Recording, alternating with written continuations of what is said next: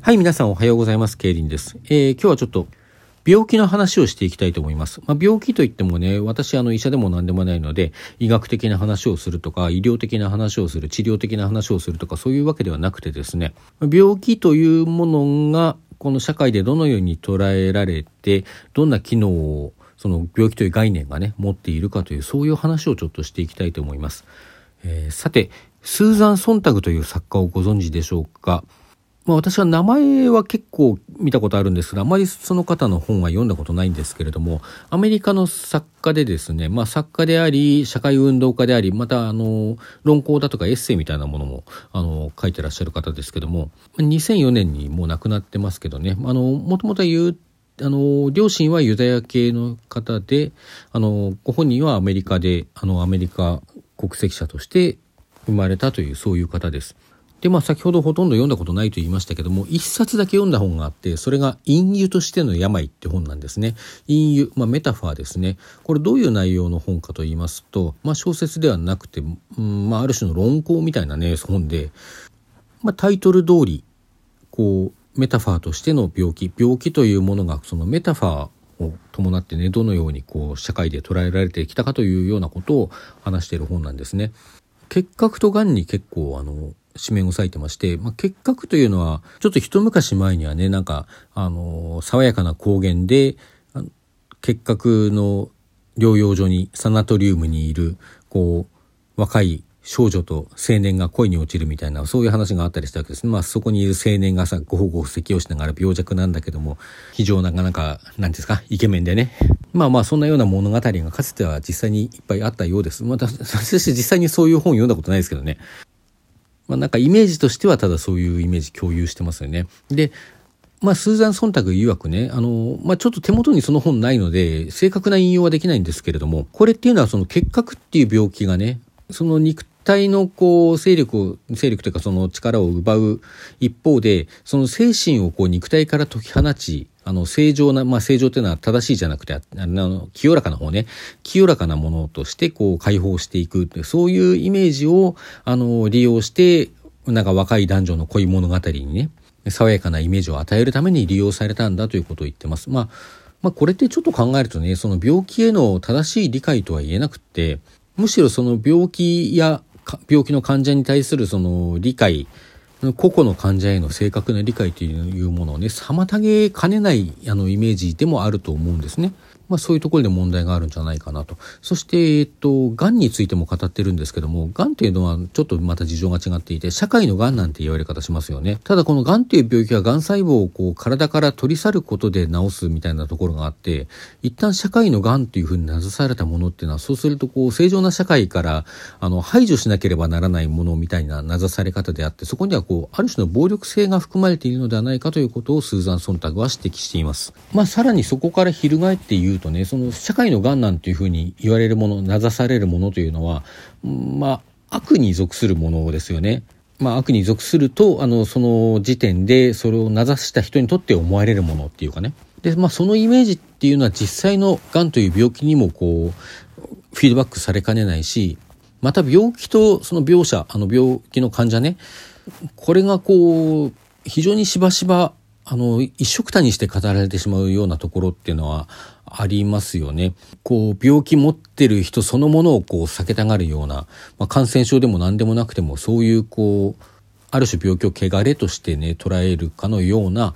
働きっていうものを考えると、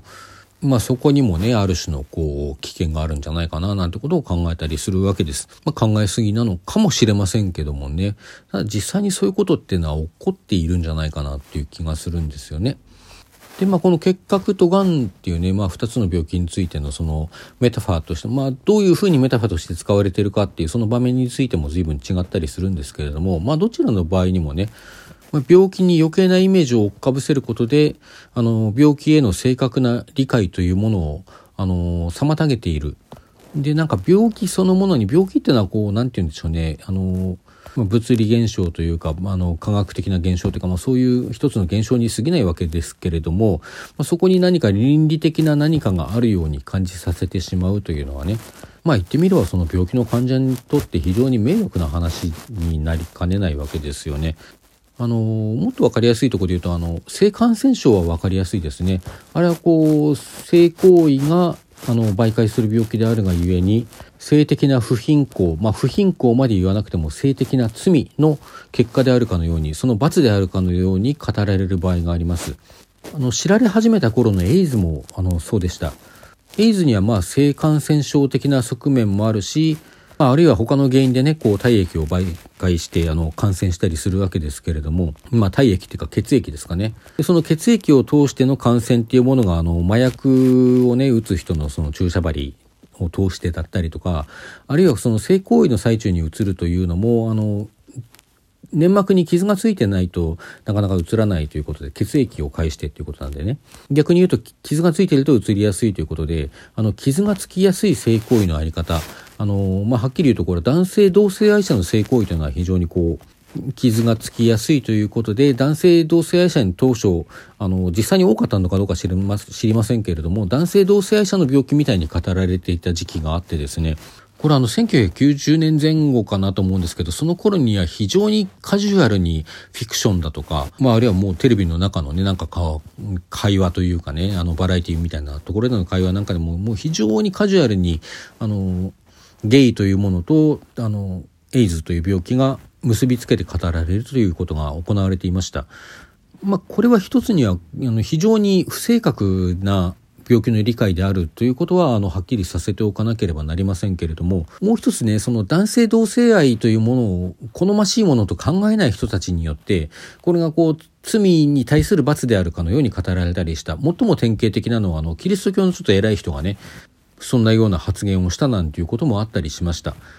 けれども、例えばその先ほど言ったね、あの、不正確な理解であるということをさっぴいて、あの、よしんばそれが男性同性愛者だけが得意にかかりやすい病気だったとしても、もうこれは単なるこう病気であって、あの、罪だとか罰だとかそういう問題じゃないんですよ。まあ倫理的な問題とは全く関係がない。そうであるにもかかわらず、その重い病気というものがね、まあ例えば日本語の合病なんていう言葉が象徴するように、その重い病気にかかるからには何かその倫理的な、あの、歌詞が、あの、傷があるのではないかというようなイメージを自分がその、まあ批判したいというか否定したいね、あの、もの、この場合だと男性同性愛というものに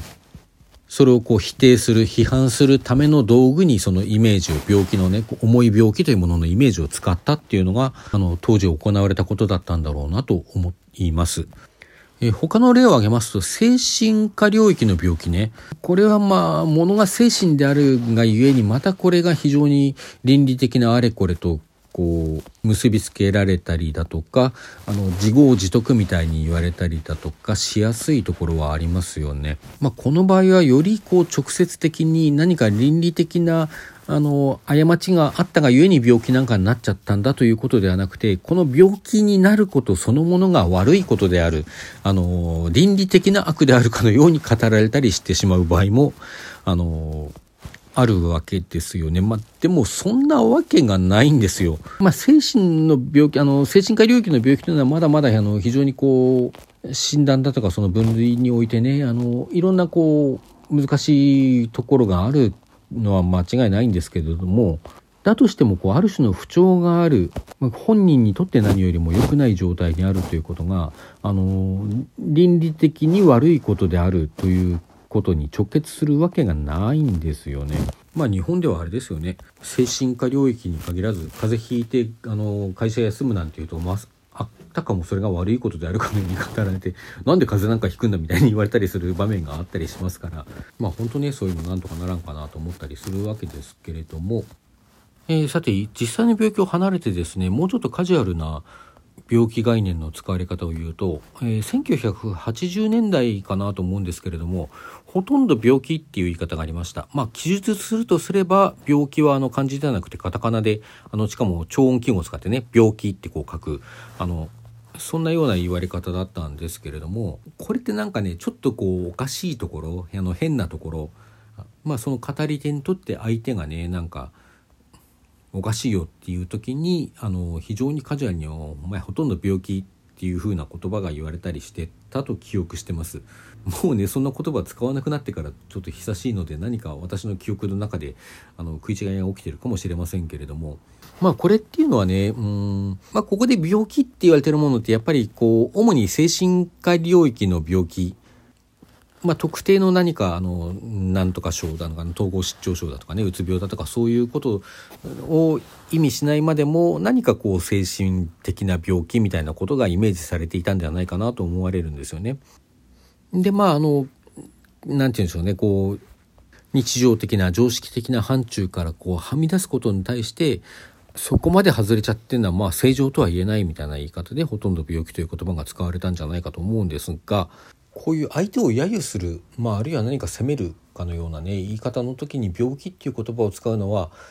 それって実際に病気である人がいることを考えるとどうなのって気がしちゃうんですよね。病気であること自体は何ら責められることじゃないのに人を責めるために病気という概念を使うのは一体何でなのっていうそういうところがどうしても気になってしまうんですよ。まあ、ほとんど病気っていう言い方でね実際のこう病名を言ってないあたりが非常に何ていうか、うん、ぼかしてる言い方ではあるんですけれども、まあ、それでも、まあ、病気という言葉をねその人を揶揄するような意味で使うこと自体が何かその